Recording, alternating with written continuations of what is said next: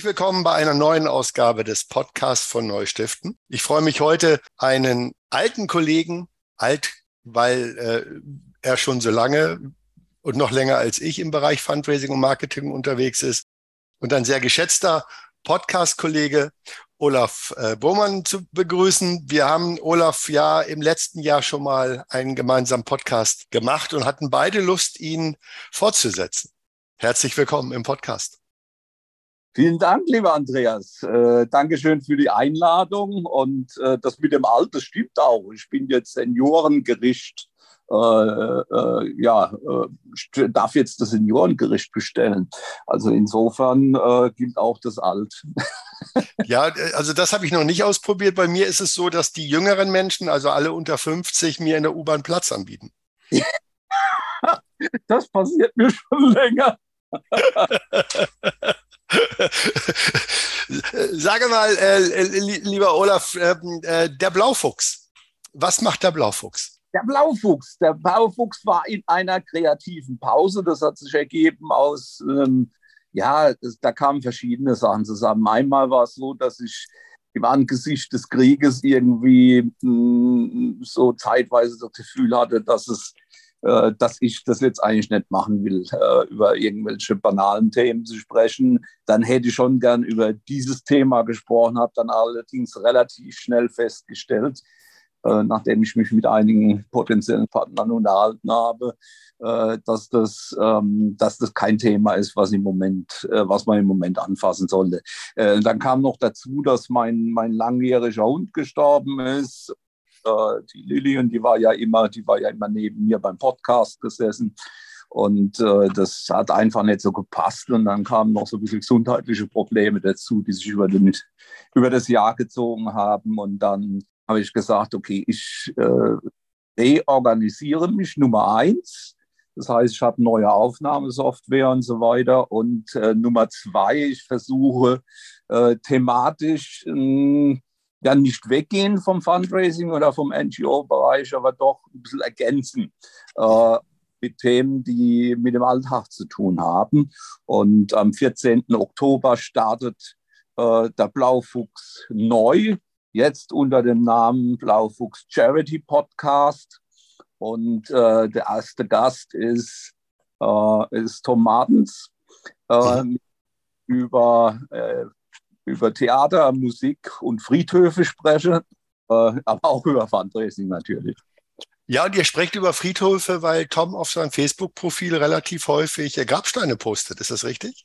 Ja, wir haben festgestellt in einigen äh, Gesprächen, dass wir so Themen haben, die uns verbinden. Das eine ist Theater. Wir haben beide in unserer Kindheit und Jugend Theater gespielt und auch Theaterstücke geschrieben, tatsächlich, also Theaterstücke für die Schulaufführungen und so weiter. Äh, wir sind musikalisch relativ nah beisammen. Das hat damit zu tun, dass wir äh, Ende der 60er, Anfang der 70er Jahre sozialisiert wurden im Musikalischen. Äh, und das Dritte ist, dass wir beide irgendwie auf Friedhöfe stehen. Das hört sich jetzt ein bisschen skurril an. Ähm, aber es ist tatsächlich Def definitiv, also es ist schon ein bisschen morbid, oder? Ja, aber dabei sehen wir das und das wird man dann auch verstehen, glaube ich, wenn man den Podcast hört, äh, äh, das für uns eine ziemlich lebendige Angelegenheit ist und eine ziemlich fröhliche. Äh, nee, Spaß beiseite. Wir mögen die, wir mögen die, die geschichtlichen Hintergründe von Friedhöfen. Das finden wir cool, weil man dort eigentlich die oftmals die Stadtgeschichte ablesen kann, aber in manchen Friedhöfen sogar Weltgeschichte. Wenn wir an Père Lachaise in Paris denken oder wenn wir an die an die an diese fünf Friedhöfe in London denken, äh, ja. wo äh, berühmte Menschen liegen und, äh, und die, die so eine gewisse, ja, es hat, wenn man, wenn man kann Dracula-Filme aus den, aus den dann passt es ganz gut.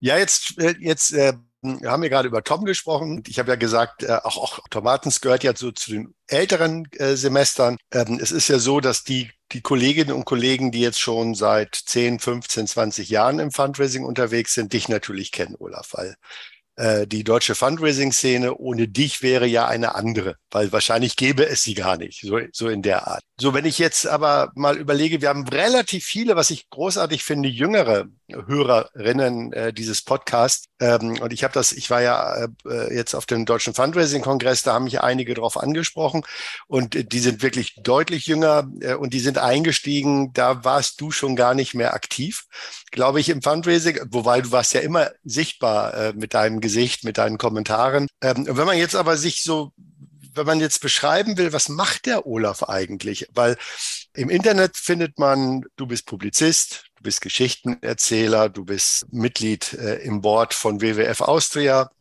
Und wenn man sich dann so anschaut, was machst du denn eigentlich für Geschichten, dann sind das ja Stories, Essays über alles Mögliche, über Musik, da haben wir gerade drüber gesprochen, über, über Tiere, insbesondere ja vielleicht auch äh, durch, durch, dein, durch deinen Hund, aber dann auch äh, dein Leben, Leben im Rollstuhl. Das ist also recht bunt, was du machst. Wie würdest du dich selber beschreiben, wenn du, sagen wir mal, wenn deine Tochter mit dir unterwegs ist und ihr trefft jemanden im Alter deiner Tochter, der dich noch nicht kennt? Wie würde deine Tochter dich beschreiben? Das ist eine interessante Frage. Sie wird mich wahrscheinlich als ziemlich bunten, verrückten Vogel beschreiben. Bin ich, so war ich schon immer gewesen. Also das war halt eben meine, ja, das ist meine Persönlichkeit. Äh, ich habe furchtbar viel Interesse. Ich habe früher als Kind schon meine eigenen Comics gemacht und habe die gezeichnet und ähm, habe auch Kurzgeschichten geschrieben als, als, als Bub und als, als Jugendlicher. Und das ging so über, die, über das Berufsleben, ging das alles verloren. Und ähm, als ich dann irgendwann krank wurde, das ist ja der Grund, warum ich, warum ich heute Rolli-Fahrer bin, stellte sich die Frage, was machst du denn mit der ganzen Zeit, die du da hast? Ja?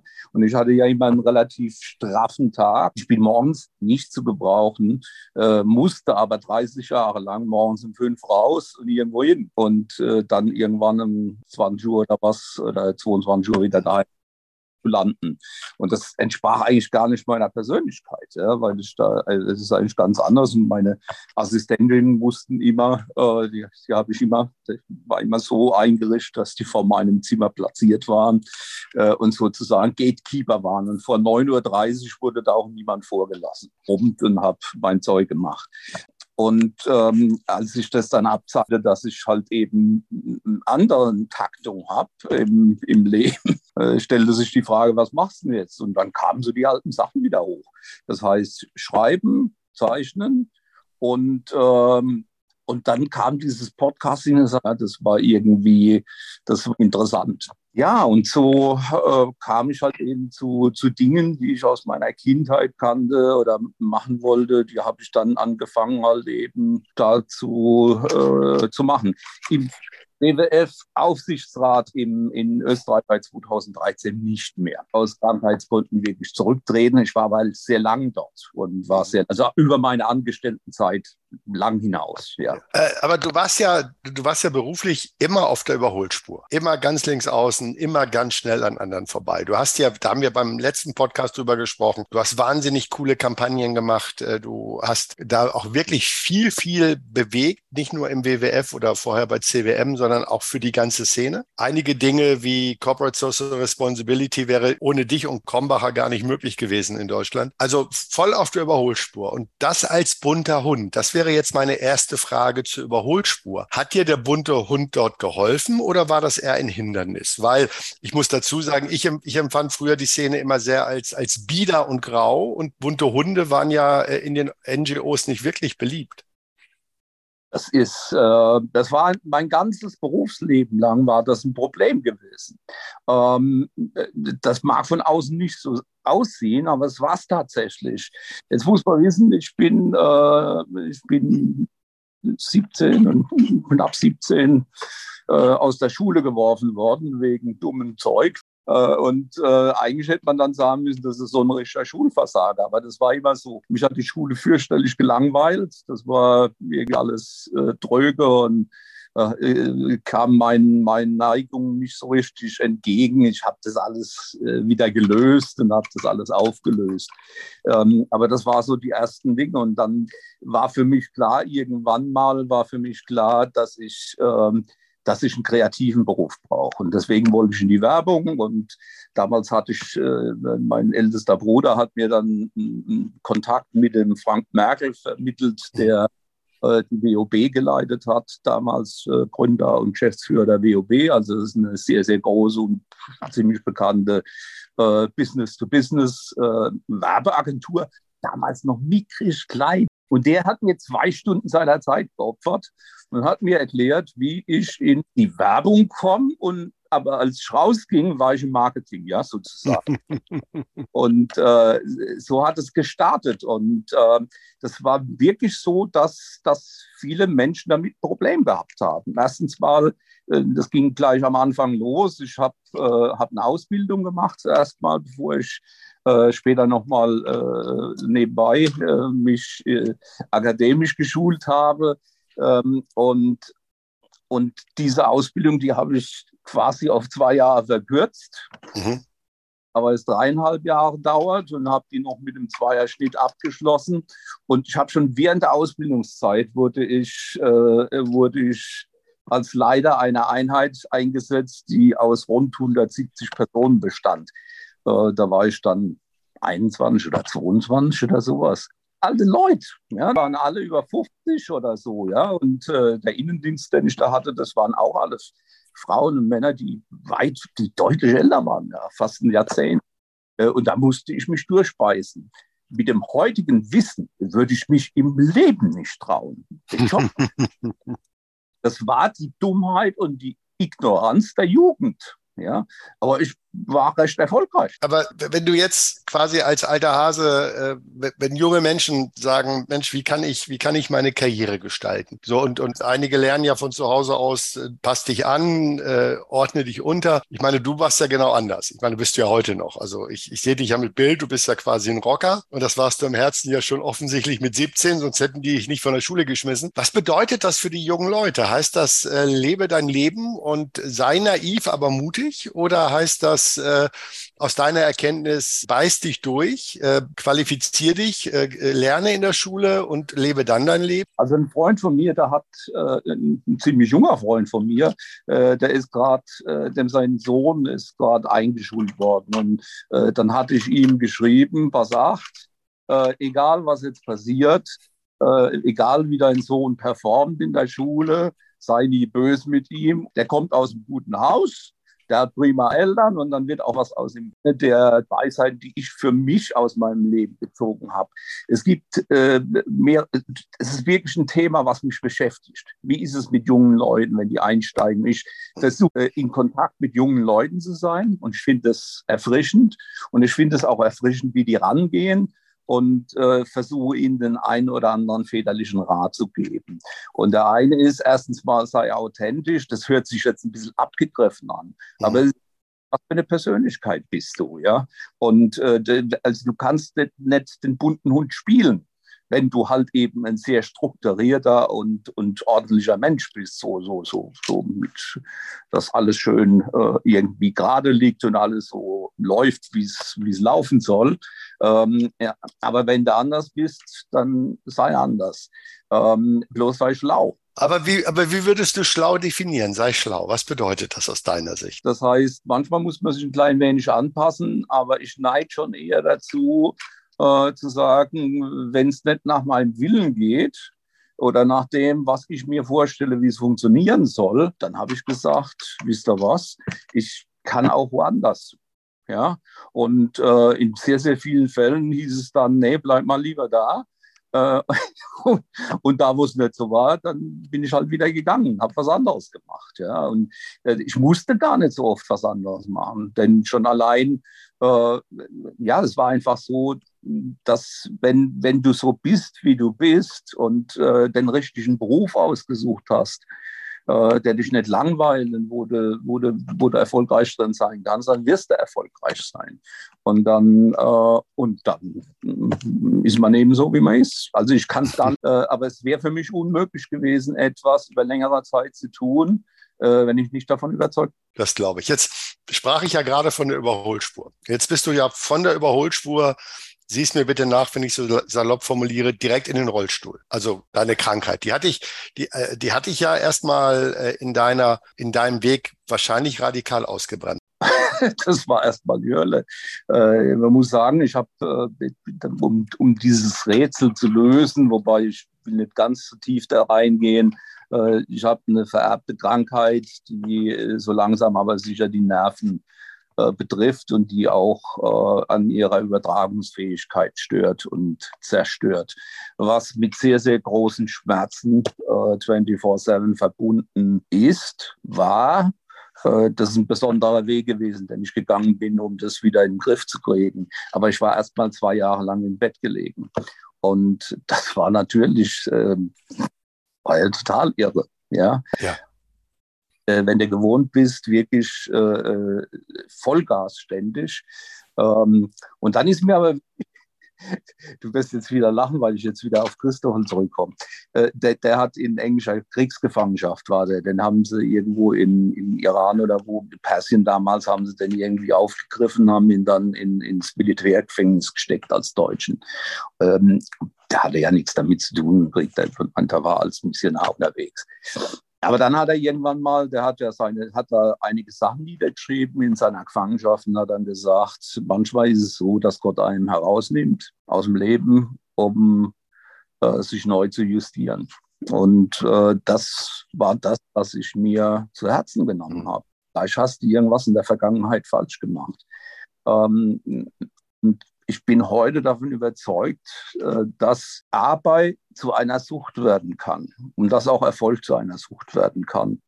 Ähm, das mag sich jetzt vielleicht aus meinem Mund komisch anhören, aber es ist tatsächlich so, dass wenn die Erfolge kommen, ähm, also wirklich so ein Glücksgefühl da ist. Und sobald es erreicht ist, äh, dann fällt es irgendwann wieder ab. Und das hat schon etwas. Und heute, nachdem ich mich mit Neurowissenschaften massiv beschäftige, ist mir das klar, dass es tatsächlich ein Suchtverhalten ist.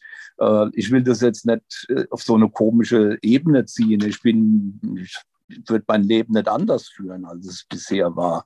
Vielleicht würde ich etwas weniger tun, ja, und würde vielleicht etwas weniger arbeiten. Ähm, aber ansonsten würde ich es genauso machen.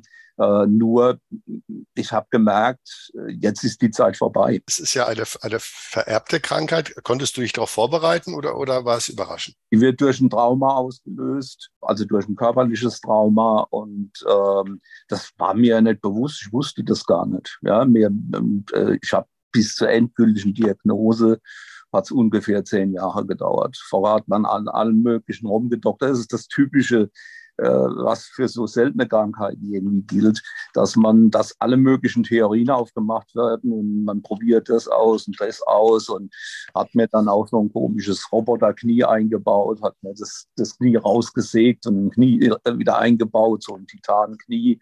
Äh, das hat aber zu nichts geführt. Und das ist, ist halt schon eine schwierige Situation, damit klarzukommen, vor allen Dingen, wenn es so lange dauert. Es war die Hölle, ich verstehe das total und äh, sich selber zu reflektieren und zu sagen, was habe ich falsch gemacht, ist, glaube ich, naheliegend. Äh, so, was ich aber großartig finde, ist, dass du dann für dich selber auch nochmal gesagt hast, wie, wie gestalte ich mein Leben neu, wie baue ich es anders auf. Vielleicht nochmal zurück in den Moment, wo du quasi aus der Überholspur ins Bett gerutscht bist durch die Krankheit. Das war ja sicherlich für deine Familie auch eine Höllenzeit. Wie haben denn deine Kollegen reagiert? Wie, wie haben denn die Menschen reagiert, mit denen du weniger privat, sondern mehr beruflich unterwegs warst? Häufig ziehen sich ja diese Menschen zurück, weil sie nicht wissen, wie sie damit umgehen können oder werden, werden übergriffig, weil sie zu eng sind. Wie war das, wie war das bei dir? Magst du, magst du das erzählen? Kann ich sehr gut machen. Ich muss sagen, ich ja, ich war ja zu der Zeit äh, selbstständig. Wir waren auf dem, auf wirklich mit der, mit der war zu der Zeit, wo wir, wo wir langsam zur Blue Fox wurden, von, einem, von einer One-Man-Show zu einer Viele-Man-Frauen-Show. Und, ähm, und das war ehrlich gesagt eigentlich ein, ein das war etwas, was mir so ein bisschen auch wieder den Glauben an die Menschheit gegeben hat. Weil meine Kollegen, meine engen Kollegen haben alle fantastisch reagiert und haben mich unterstützt und unterstützen mich bis heute. Das heißt, ähm, ich habe ja dann noch einige Jahre noch gearbeitet, als, äh, in der, als Geschäftsführer in der Gesellschaft damit gearbeitet, aber das wurde immer schwieriger. Ähm, und vor allen Dingen, ich habe ja bis zu 180 Übernachtungen im Jahr gehabt und bis zu 300.000 Flugmeilen. Äh, ich war ja nicht bloß in Deutschland unterwegs, ich war ja in den USA und in Asien und äh, in Europa, in ganz Europa äh, mit meiner Beratung, mit meinen Beratungsleistungen unterwegs. Und das wurde klar, spätestens mit dem Rollstuhl wurde es klar, dass das immer schwerer wird und, ähm, und sich das Tempo einfach verlangsamt. Ja. Insofern, am Anfang war, wenn ich das gerade einen Exkurs machen darf, äh, für mich war immer so die schlimmste Vorstellung, du musst irgendwann im Rollstuhl sitzen.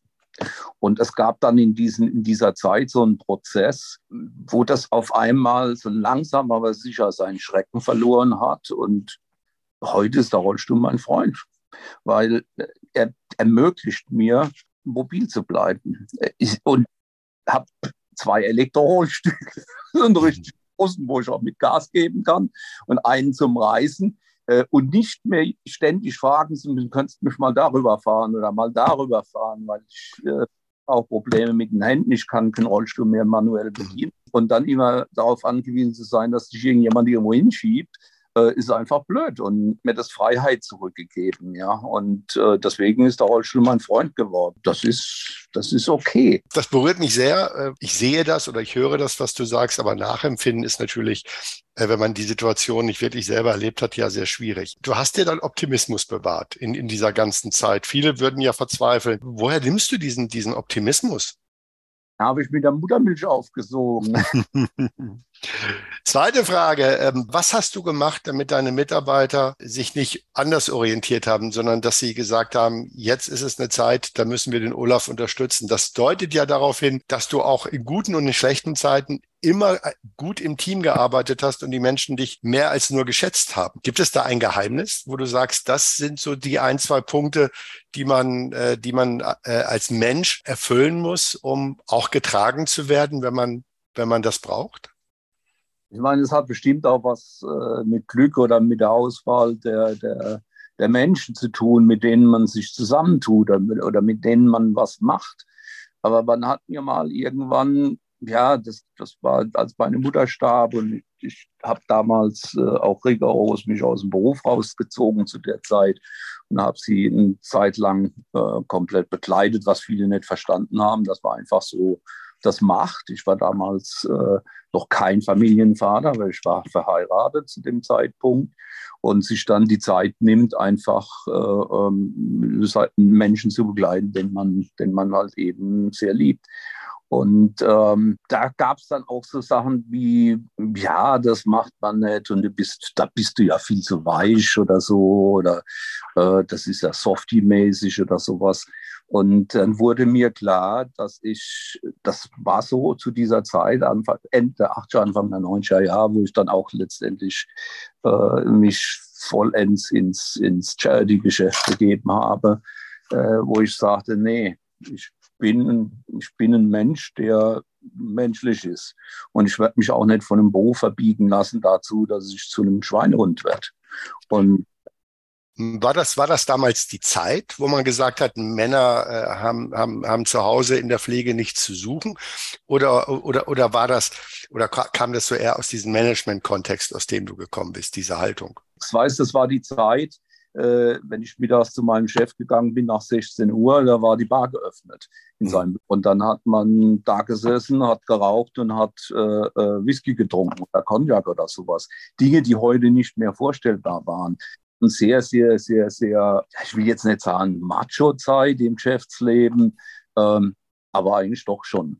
Und äh, bin ich vielleicht schon ein klein wenig raus. Äh, da habe ich schon ein bisschen raus äh, rausgeschaut und äh, über die, über die, über, über so eine, so eine Linie hinweggeschaut und identifizierbar als jemand, der jetzt nicht der Hardcore-Töter äh, äh, ist oder sowas, ja. Das ja, war das, das, und das macht dich ja auch, das macht dich ja auch A, sympathisch und B, ich meine, ich meine, unsere Mütter haben uns ihr Leben lang betreut und gepflegt. Und dann ist es doch das Wenigste, wirklich das Aller, Allerwenigste, was wir tun können, wenn sie uns brauchen, dass wir an ihrer Seite stehen. Ne, sie haben uns gewickelt, sie haben uns gesäugt, sie haben uns Pflaster aufgeklebt, sie haben uns getröstet und das, das ja auch bis ins hohe Alter hinein. Und ich glaube, ich, ich glaube, dass diese Haltung, die du hast, die ist ja zutiefst sympathisch. Und das heißt doch aber eigentlich auch, Olaf, du liebst die Menschen. Eigentlich schon. Äh, nicht, nicht, nicht alle, das verstehe ich. Äh, so groß ist das Herz nicht und einige sind auch zu doof, um sie lieben zu können. Aber, äh, aber, aber grundsätzlich bist du doch, bist du doch ein Menschenfreund, oder? zweigeteilt. Das eine ist, dass ich, äh, dass ich äh, schon sehr, sehr rational nachdenken kann.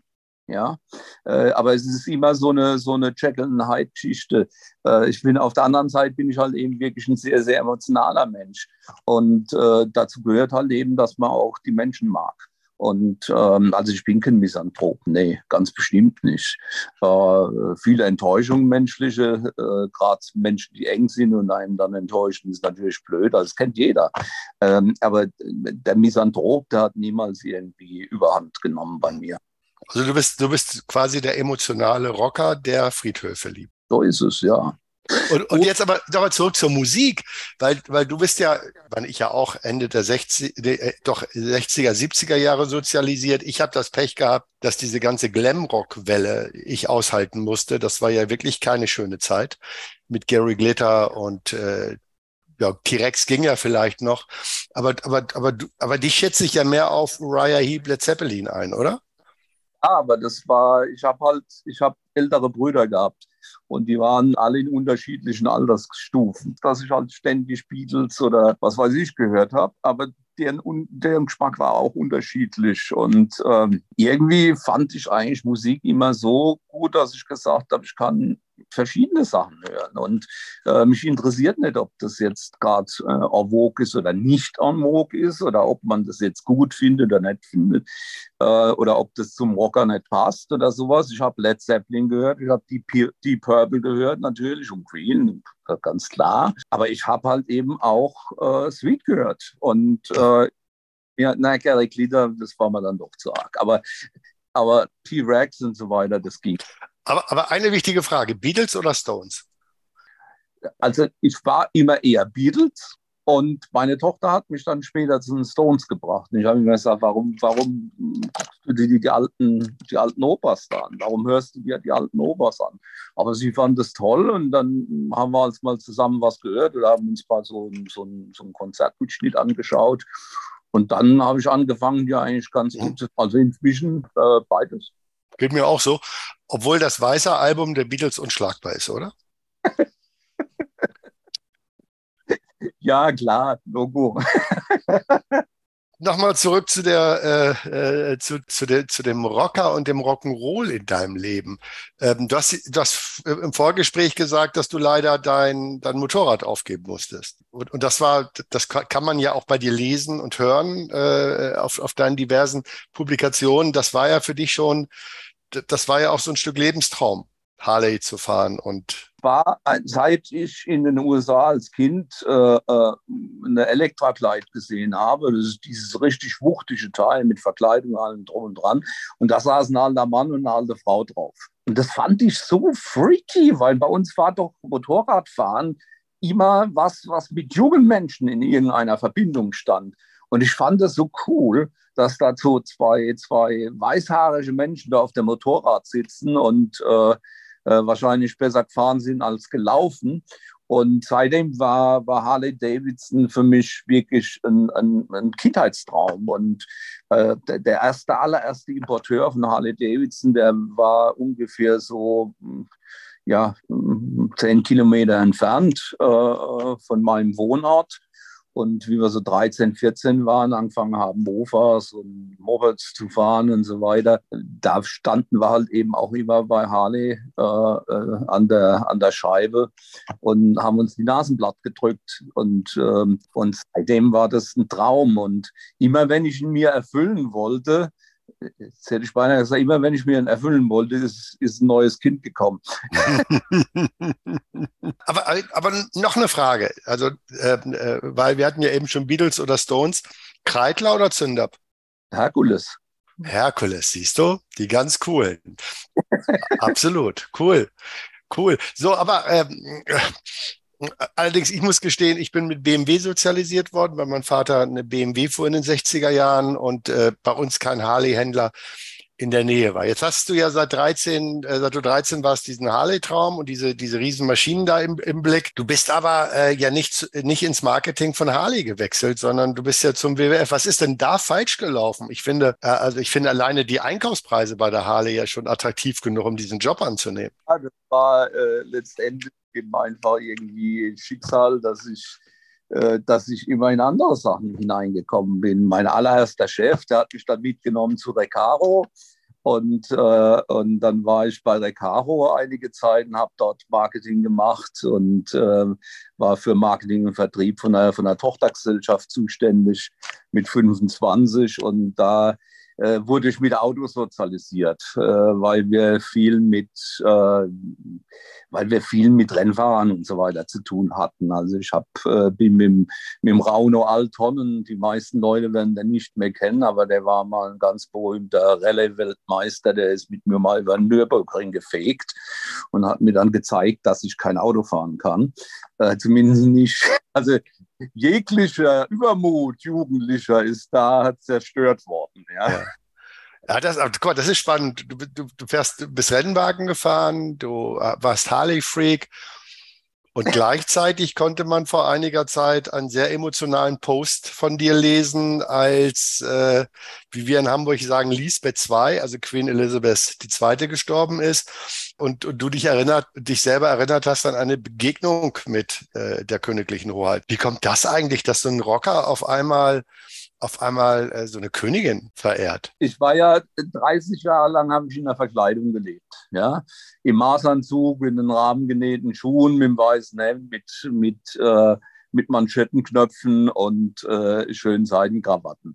Und äh, das hat mir aber nie was ausgemacht. Ja? Das war, aber da, der Rocker war da immer drin. Ja, da, in, dem, in, dieser, in dieser Verkleidung. Und äh, mir hat ja auch der Widerspruch gefallen. Ja, also ich mag es gern, wenn was widersprüchlich ist. Ja, und ähm, ja, so war das. Und dann, äh, als wir beim WWF waren, ich habe mit Prinz Philipp viel gemacht. Der hat äh, all meine Veranstaltungen, hat er für mich die, die Schirmherrschaften übernommen. Und äh, das war natürlich eine coole Sache, weil ich konnte die Einladungen mit, äh, mit Prinz Philipps Logo oben drüber und alle wollten dann dahin kommen. Das heißt, also ich hatte nie ein Problem, Leute kriegen zu einer Veranstaltung, weil äh, Prinz immer da oben drüber war. war. War Prinz Philipp vielleicht auch ein bisschen Rocker, weil äh, auch ja im Maßanzug und, und trotzdem hat er ja manchmal Dinge rausgelassen, nicht nur Sprüche, sondern auch, äh, sondern auch äh, viele Dinge auf den Punkt gebracht. Wir erinnern uns am Ende ja nur über einen skurrilen alten Mann, der komische Sachen erzählt hat, aber in Wirklichkeit hat er ja wahnsinnig viele Dinge geprägt äh, und auch tatsächlich Dinge, von denen wir jetzt nicht geglaubt hätten, dass äh, der Ehemann der Königin, also Prinzgemahl, äh, dann sich für sowas einsetzt. War das, äh, gab es da eine Seelenverwandtschaft? Naja, das ist jetzt natürlich, das ist natürlich, äh, äh, das wäre natürlich Über, Überschätzung, Selbstüberschätzung oder sowas.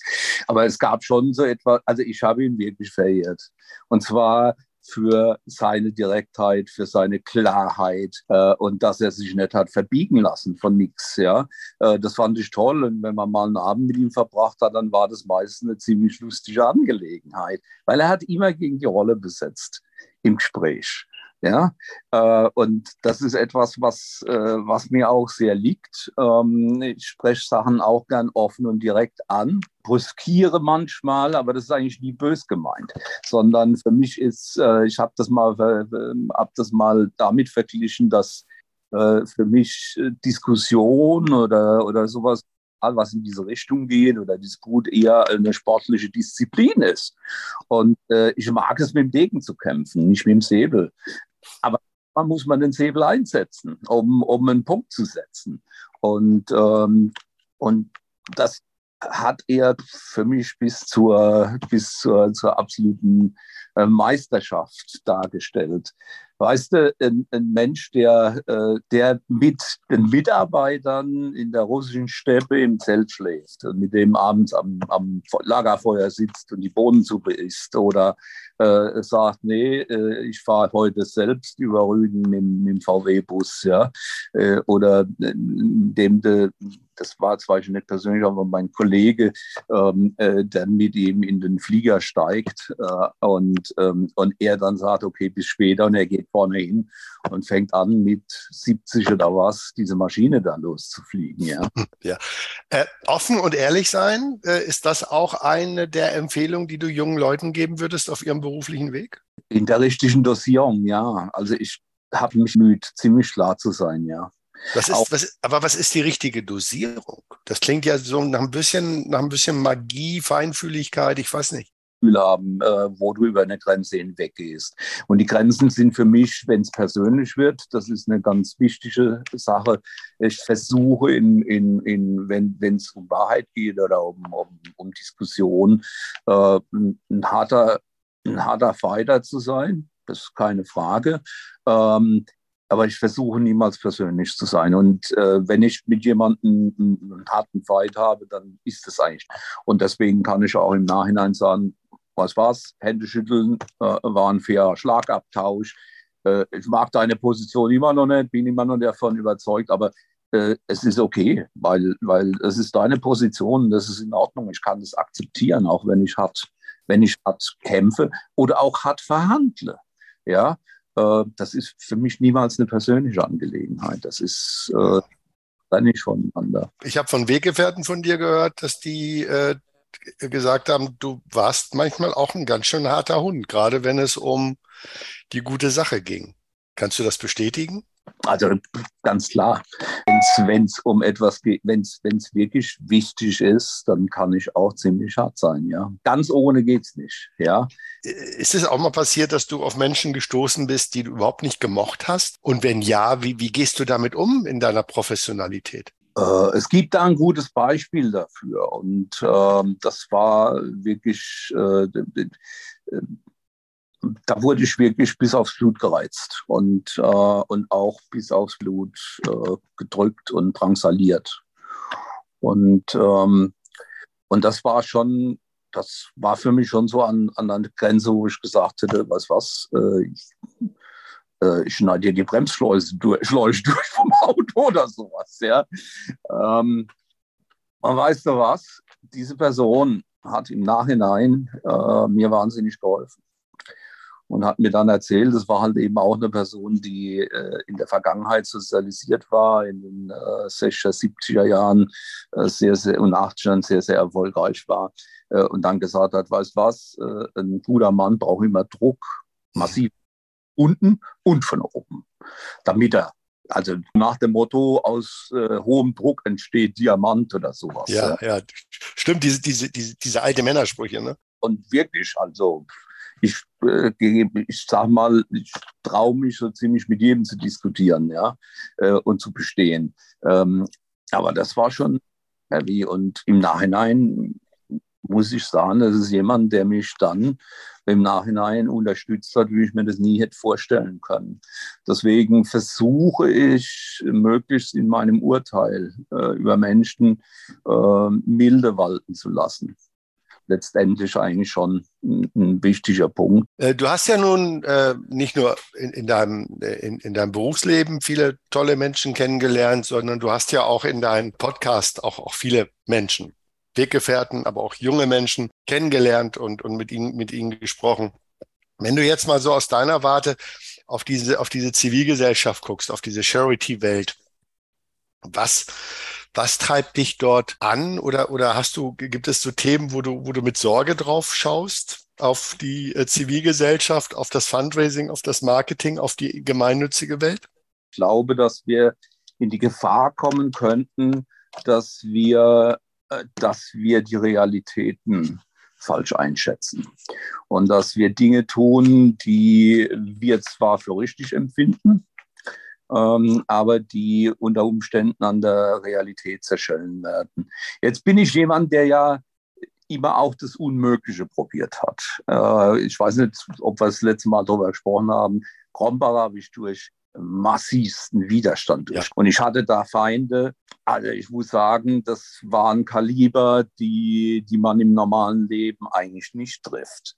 Und die Leiter von sehr großen bekannten Marken natürlich Unternehmen waren.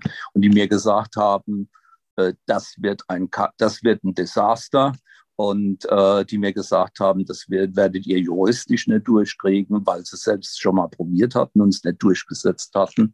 Und äh, das war schon heavy. Und äh, dann hat es auch noch funktioniert. Das war ja fast noch schlimmer. also, also eine gewisse, äh, eine gewisse Härte und Durchsetzungsfähigkeit muss man einfach haben, also finde ich. Ähm, aber ich glaube, man muss auch ein bisschen Augenmaß behalten. Und ich habe manchmal das Gefühl, dass wir vielleicht das Ziel hinausschießen. Und wo siehst du gerade, wenn du an deine jungen GesprächspartnerInnen denkst, äh, wo, wo, wo kommt oder wie würdest du die Chance durch diese jungen Menschen beschreiben? Was, was macht dir Mut? weil ich nehme in deinen Gesprächen, in deinem Podcast und ich kann allen Hörerinnen und Hörern nur empfehlen, auch alle Folgen sich anzuhören. Dein Optimismus, äh, den teilst du auch mit den jungen Menschen und diese jungen Menschen inspirieren dich ja unheimlich. Was, was ist es? Würdest du da sagen, was, was ist das, was die jungen Menschen äh, in unserer Szene besser machen können als wir? Also ich glaube Nummer eins, dass wir sehr viele junge Leute in der Szene inzwischen haben, die extrem idealistisch sind. Und äh, das äh, gefällt mir natürlich. Es ist das Privileg der Jungen, Nummer eins, idealistisch zu sein, Nummer zwei, nach vorne zu brechen und Dinge tun zu wollen, die wir Alten manchmal für blöd finden. Und äh, das ist auch richtig so. Und deswegen sage ich auch immer, ich finde es zwar jetzt Mist, was ihr da macht, aber ihr seid jung. Hm? Also ist das okay. Was mir manchmal fehlt, ist diese Balance. Und ich glaube, das ist, ist eine Kunst, wie man in einer Organisation aber oder in jeder Struktur irgendwo hinkriegen müsste. Die, das richtige Maß an jungen Leuten, die mit ungebremstem Schaum nach vorne streben und älteren Leuten, die äh, ihre Erfahrung einbringen und dann versuchen, kleinmännlich zu bremsen. Also dieses, dieses Gleichgewicht irgendwie zu schaffen. Ähm, das wäre für mich so eine wichtige Aufgabe, wenn ich das mal versucht, irgendwo hinzukriegen, ähm, wenn ich irgendwo in Personalverantwortung war. Also wirklich beide Seiten zu haben und, äh, und diese, dieses Spiel moderieren eher als zu lenken oder fest in eine Richtung zu lenken oder sowas in der Art. Äh, und ich muss sagen, äh, in manchen Dingen bin ich enttäuscht von unserer Jugend, leider. Äh, das geht immer dann los, wenn es um, äh, wenn's um Rechtschreibung und äh, geht. Äh, da bin ich aus einer anderen Seite. Allgemeinwissen und viel zu wissen war immer wichtig gewesen. Äh, so bin ich sozialisiert. Und, äh, und das fehlt mir manchmal bei den jungen Leuten. Und, äh, aber okay, andererseits muss ich ja auch gestehen, es kann doch heute kein junger Mensch mehr bestehen, wenn er sich nicht in den sozialen Medien und in der elektronischen Welt auskennt. Ja? Ähm, und wo soll dann das andere noch herkommen? Also es ist, es ist sehr schwierig. Ich, ich versuche da eine gewisse Gerechtigkeit walten zu lassen und auch eine milde. Äh, die haben es schon schwer heute, äh, mit so einer, in so einer Welt zu leben. Aber der Idealismus und mit was für einem Werbe die rangehen, das macht mir Mut. Das finde ich toll und äh, das gefällt mir. Und deswegen äh, sehe ich meist positiv in die Welt, ja. Und das, glaube ich, Olaf, ist das beste Schlusswort, das ich hier in einem Podcast gehört habe. Danke für das tiefe Gespräch mit dir. Vielen herzlichen Dank, dass du mich eingeladen hast und dass du es geschafft hast, mich dazu zu bringen, über solche Dinge zu sprechen. ja, danke dir, Olaf, und äh, auf bald wieder hier im äh, Podcast von Neustiften.